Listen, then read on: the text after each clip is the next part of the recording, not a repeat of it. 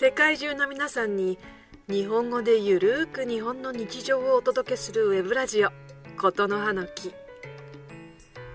皆さんお元気でお過ごしですか？あやこです。8月31日の更新になります。もう夏も終わりですね。いや本当にこのまま終わってほしいんですけれども週明けからまた暑くなるという予報が出ています。いや今涼しいんですすごく。クーラーっていうクーラーって言わないよね。冷房？エアコン？エアコンつけてないんですよ今。で窓を開けてて涼しい風が入ってきてるんですよ。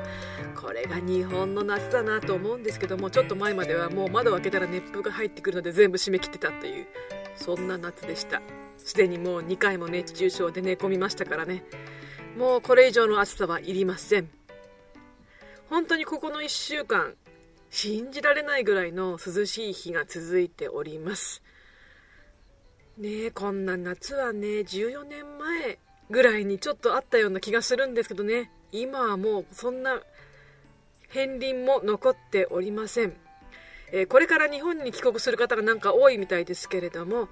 まあ、涼しいとはいえ油断しないでくださいね。どうか暑さ対策を忘れないように成田空港に着いたらまずペットボトルで水を買ってください。それでは今回も「琴の葉の木」始まりますよ。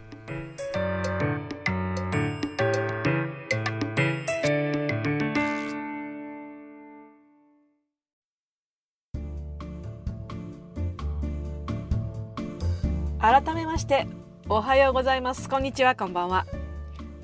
世界中の皆さんに日本語でゆるくお届けするウェブラジオ「ことの葉の木」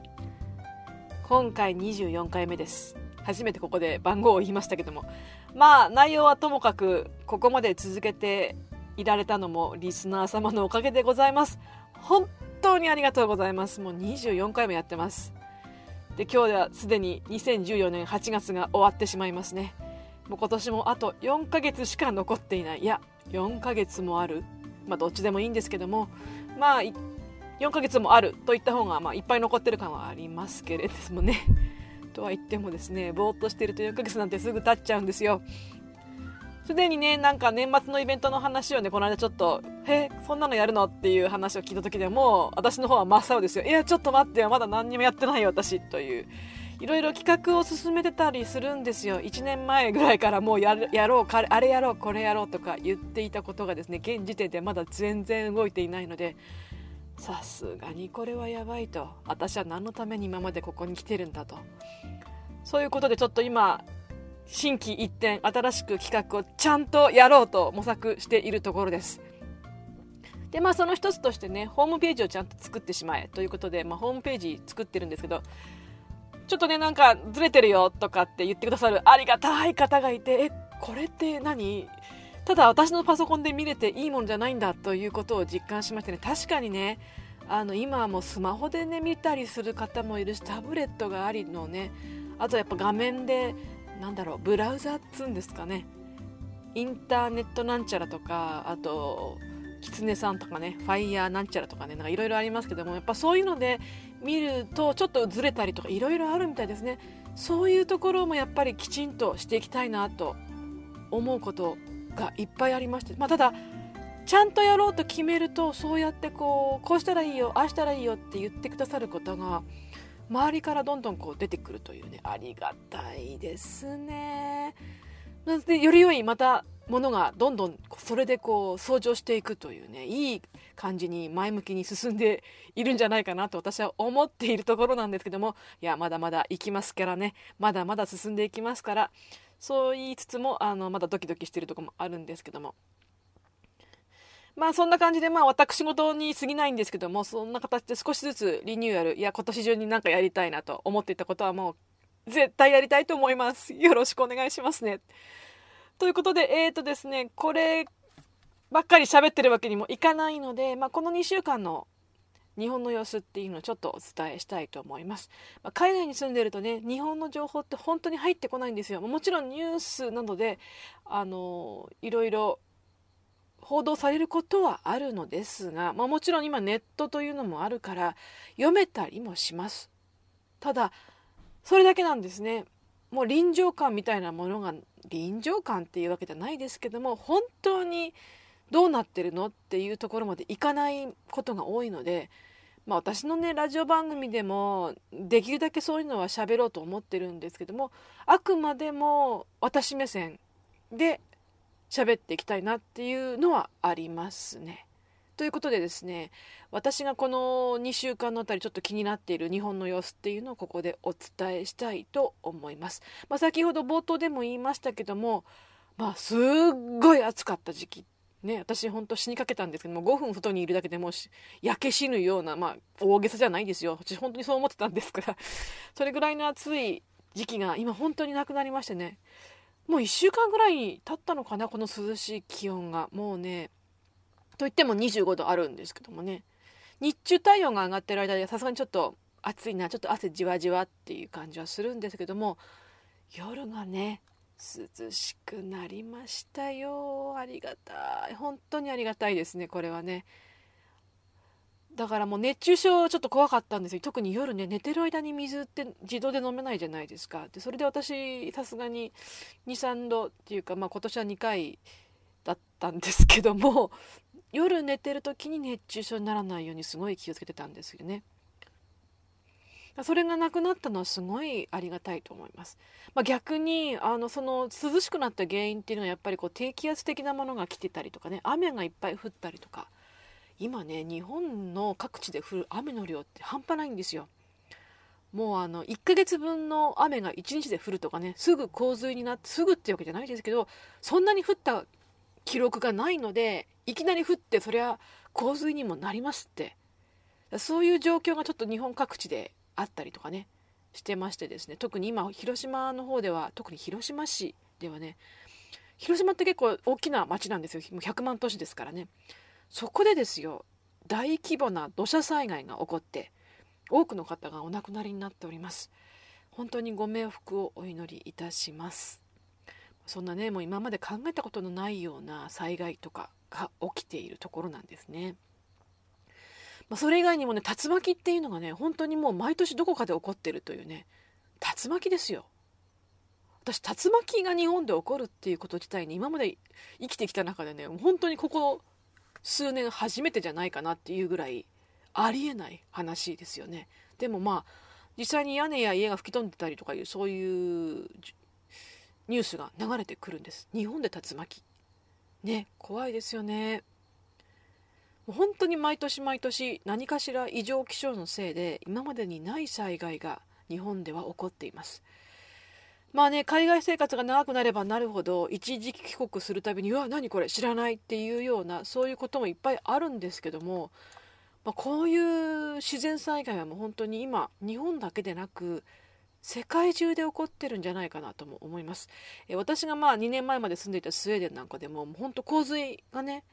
え今洪水起こんのっていうようなニュースが飛び込んできたり。なんかもう信じられないようなそういう話をね読むんですけどもね。あなたの住んでいる今地域っていうのは一体どんな感じですか？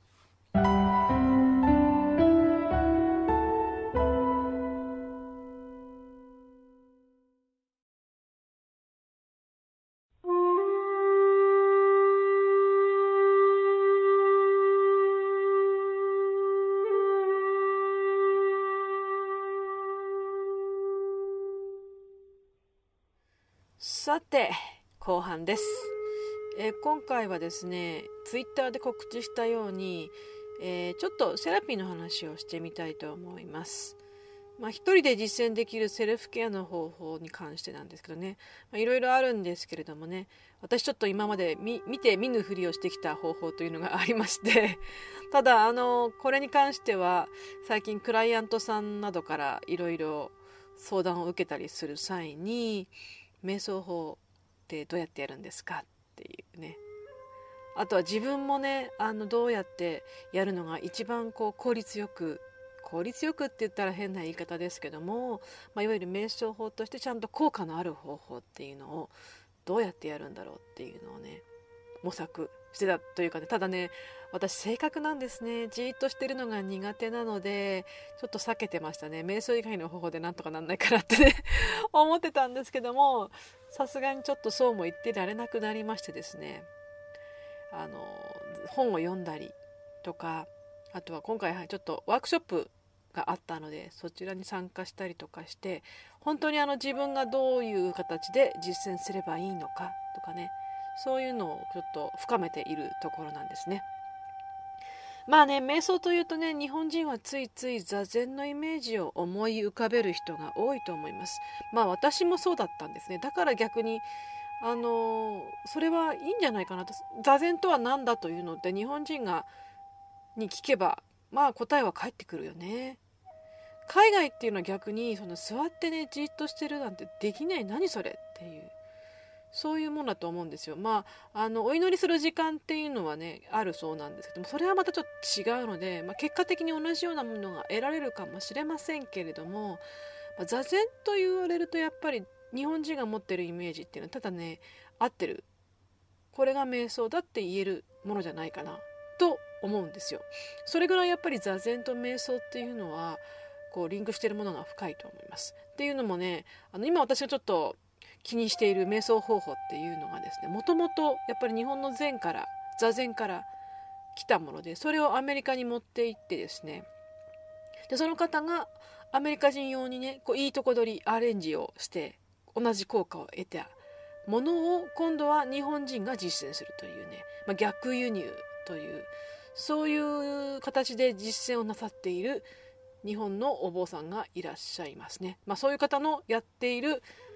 メディテーション、メディテーション、あ、もう発音をね、あんまり気にしないですね。その辺の方法を、えー、ワークショップという形で今回勉強してきたものがあります。ちょっと今日はその話をしようかなと思います。ちょっと長くなるかもしれませんが、あの何か手作業などしながら気楽に聞いていただければなと思っておりますけどもね。でですね、もう本当にあの日本でいう座禅のイメージっていうのはね厳しいよねっていうね私なんか本当にそうずっとそう思ってたっていうのもあって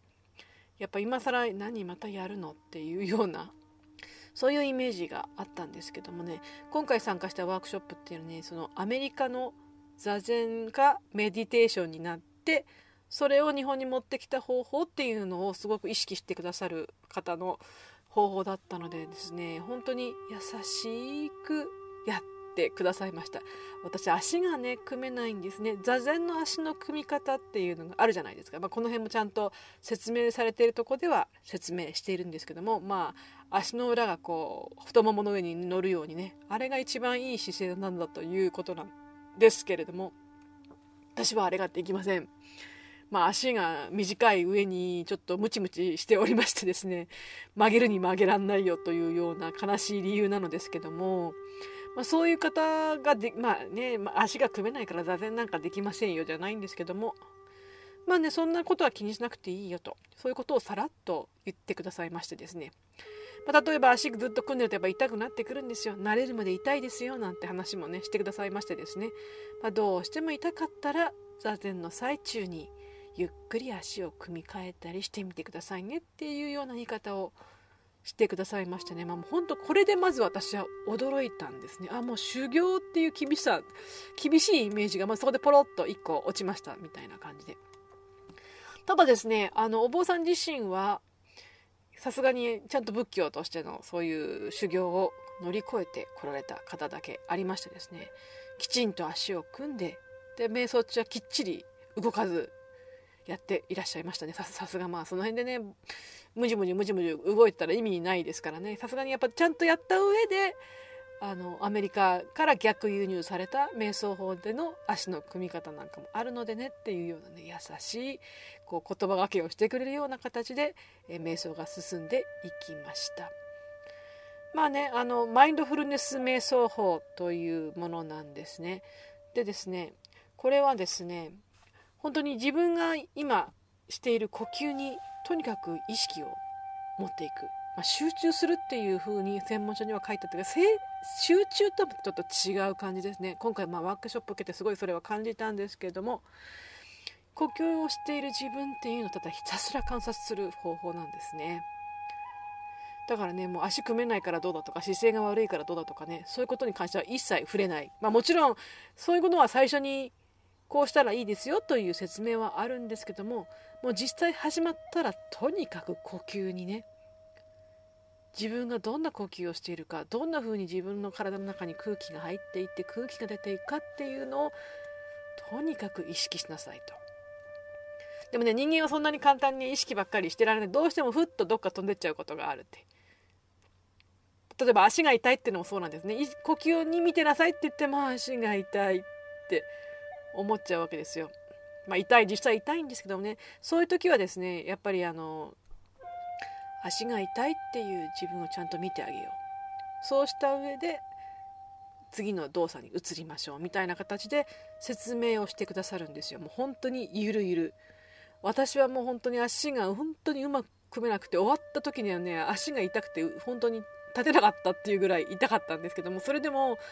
まあ瞑想をやってる最中に足を動かすっていうのは何回もやったんですけど全然怒られるようなことはなかったです。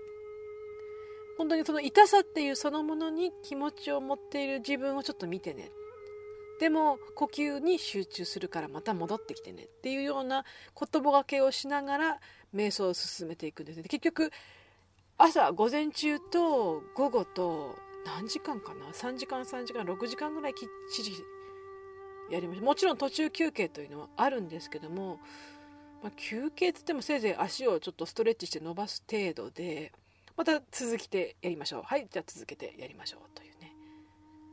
でまたずっと座っててもこう意識が飛んでっちゃうから呼吸に戻ってねっていうような誘導をしてくれるんですね。優しい声で話しかけてくれるというか。もう本当はそのこの語りかけがいいなと思いながら実践してきたのですけれどももしこの瞑想法にご興味を持たれた方はぜひぜひ参加してみてください。えっ、ー、とですね、鎌倉の稲村ヶ崎だっけか。そこの駅から歩いてすぐのとこでやってますね。月に1回。本本職はなんか山口県にお住まいの方だそうですね。本職は山口のお寺の住職さんだそうなんですけども、まあ、本をねこの方書いてらっしゃるということで私知らなかったんですよ。すいません、まあ、本まあといってもこの瞑想法したらその方の本をたまたま手に取ってかっこいい。表紙がかっこいいっていう理由で買ってしまいましてですね。で中身を6人読まずに最後のページにあったホームページのアドレスを見てアクセスしたところ瞑想会やってますというようなそういう情報をゲットしましたそれはもう行かなきゃなとこんなイケメンなお兄さんがやってくれるんだと思ったらね すいませんこんなミーハーな理由でと思いながら、まあ、行ってきたんですけどもね。でまあラジオこのラジオでこの話を絶対言おうとかって思って、まあ、最初は準備して行ったんですけどももう朝晩と朝晩というか朝と午後にねがっつり瞑想をやったおかげでもう帰りはもうなんか頭が何にも考えられないというかぼーっとしちゃってもうなんかいいや、また来るかもしんないから帰ろうとつってそのまま帰ってきてしまいました。えっ、ー、と、本当にだからね、これ私知らない日本では結構有名な方なのかもしれないですね。本がね、本当にもう何冊も出てる方なんですよ。で、まあちょっとここで紹介していいのかどうか許可をもらってないので、あえて言いませんけれども、ブログの方にリンクを貼っておきますので、もしご興味のある方は是非見てください。あの電子書籍でも多分出てるはずなんですよ。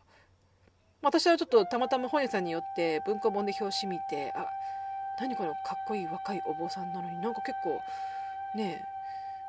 本が出てるみたいだなという形で本当にすいませんなんか買っただけで中身本当にろくに読んでないんですけども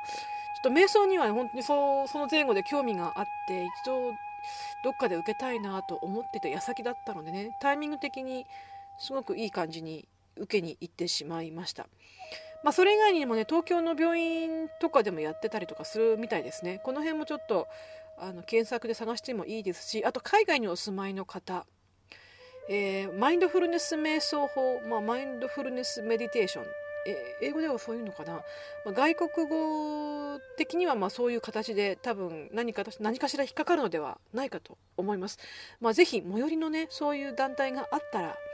それでご興味があればそんなねきっちり座ってやるっていうそういうイメージはまず捨てて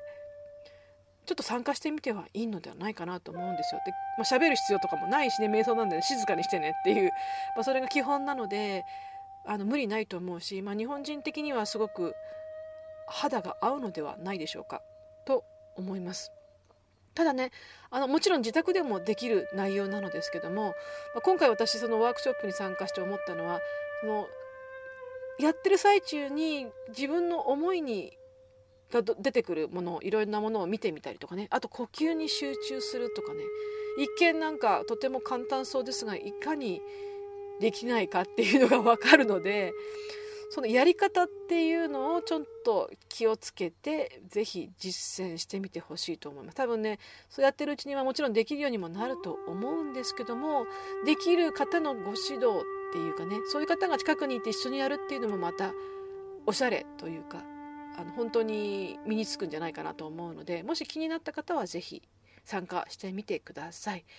まあ、ここで喋るよって話はそのお坊さんの K さんという方にはしてないのでもし来月また行けたら行った時にこんなことやってますなんて話をしてみようかなと思っています。まあね、今日はちょっとこれ以外にももっと話したいなということがあるのですけどもこれだけで結構時間を取ってしまったので今日はここまでにしておきたいと思います。では皆さん次回の更新までお元気でお過ごしください。ではごきげんよう。